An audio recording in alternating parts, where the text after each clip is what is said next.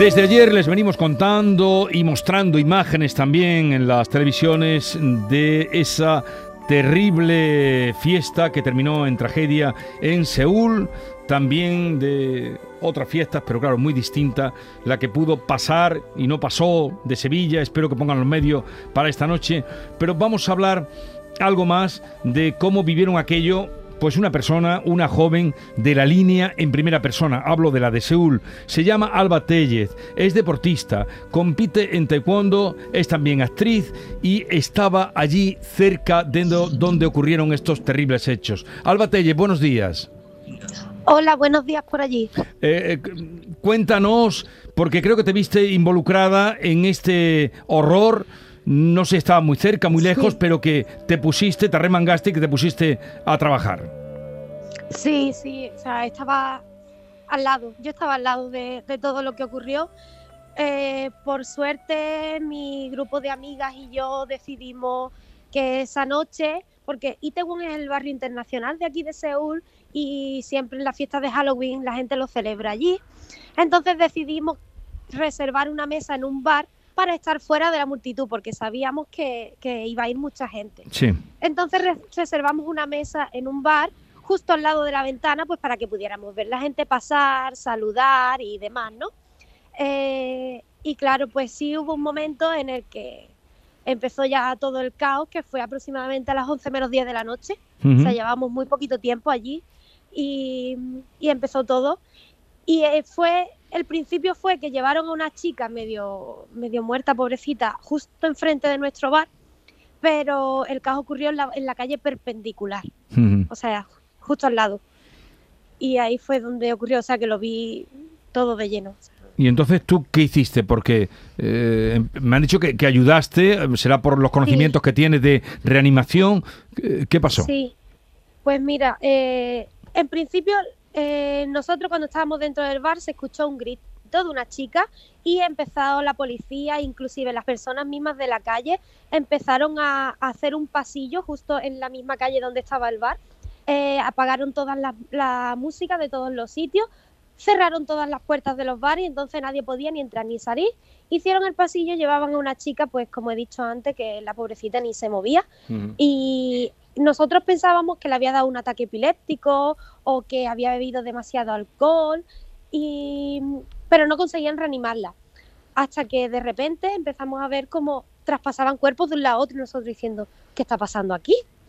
Eh, a esto que todos los sitios de los, los, diferentes bares, personas de los trabajadores de los bares, gente de la calle, empezaron a llevar botellas de agua, estaban pidiendo agua, agua, por favor, agua, agua.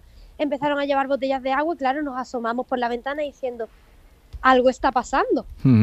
Hasta que de repente, pocos minutos después, se acercan unos policías y, paramédicos a decir, por favor, necesitamos gente que sepa hacer RCP, ¿quién sabe hacer RCP?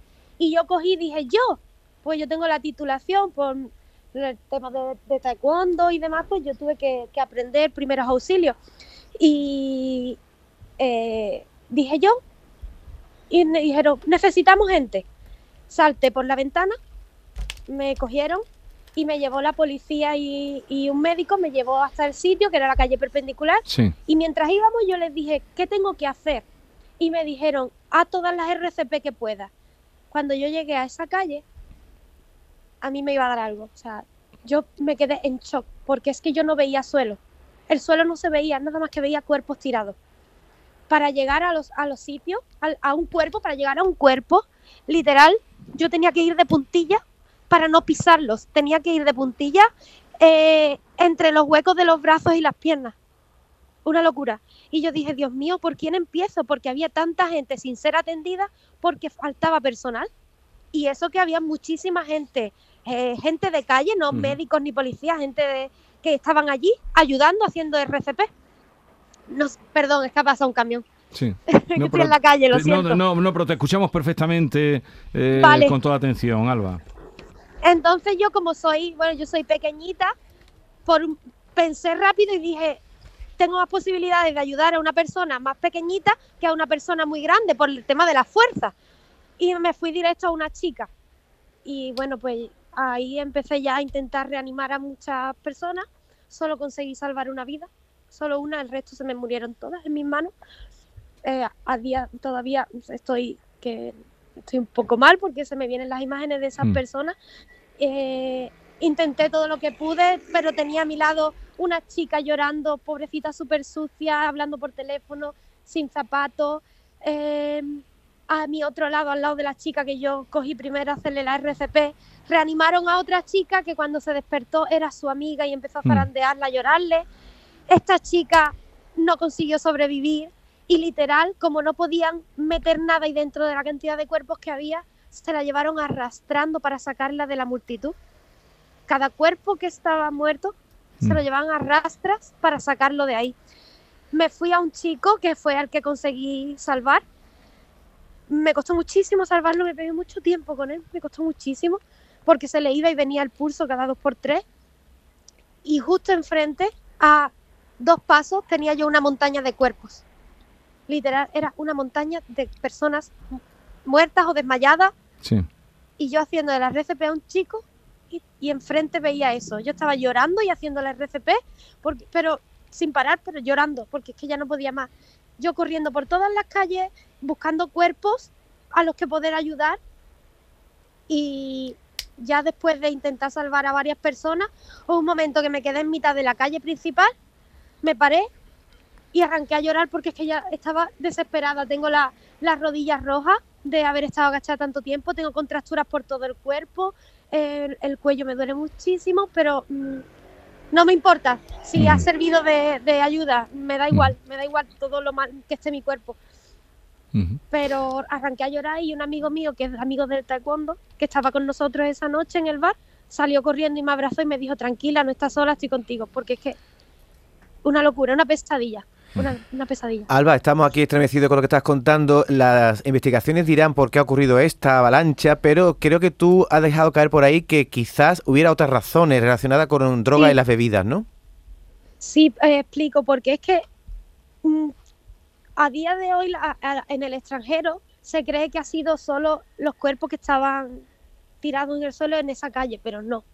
Había cuerpos incluso en la acera de enfrente. Entonces, obviamente, eso se sabrá después de la, de la autopsia, pero aquí en Corea, esa misma noche se estaban enviando fotos de que había ciertas personas repartiendo caramelos, entre comillas, que no eran caramelos. Entonces, eh, pues entre la avalancha de gente, la multitud, que habría gente que sufre de ansiedad, gente que sufre de problemas respiratorios, eh, el agobio de, de todo, de no poder respirar, de que si algunos fueron por la avalancha pisoteados, pero ya digo que no fue por gente borracha, porque es que la noche acababa de empezar y el ambiente era súper bueno. O sea, no, no, había, no había gente Sí. borracha por la calle, es que no dio tiempo a que la gente estuviera borracha, era Pero- simplemente Quizá también una gente- sobre, sobre saturación de... saturación y si habían bebido y, estaban repartiendo caramelos, pues la gente, mucha gente se pensaría porque eran caramelos normales por la fiesta de Halloween, porque en Corea, en- o sea, por, eh, por aquí es muy típico que en, la cele- en las celebraciones y demás se den regalitos, se den cosas. Aquí es muy, en Corea es muy típico que te regalen cositas. Alba, porque sí. a- aquí se, se está diciendo que había, Sí. a- que a lo mejor había un famoso, no sé quién, que había, Había un entrado, famoso y ha muerto. El famoso ha muerto también. Que pudo provocar que también pudo provocar la, avalancha porque todo el mundo iba para hacerse una foto con él. ¿Eso se está publicando allí también? ¿Se está diciendo allí también? También se está diciendo, pero no se ha confirmado que sea ese el Ya, ya. motivo. Porque, o sea, yo no me encontré a ese chico tirado, por lo menos en la zona donde yo estaba. ¿Tú, tú conoces la sala esa y Taiwán. Sí, claro, si yo salgo ahí con mis amigos. Es Ya, un barrio entero, ¿no? Es un barrio, es un barrio. Es que fue en una calle, que no fue en un interior. Sí, una calle, Claro, claro, el una, calle que no tiene... calle. Una calle estrecha de dentro de, ese Una barrio. calle de pasarela y Mm. además la calle es cuesta abajo. Es Ya. un poco... Sí, entonces ahí es donde la gente pasa al salir del metro, de la estación de metro, la gente sube esa calle para llegar a los bares. Sí. ¿Cuánto tiempo llevas en Corea, Alba? Desde abril. Desde abril. ¿Y te quedas ahí hasta cuándo? Eh, pues en las navidades vuelvo a España. Vale.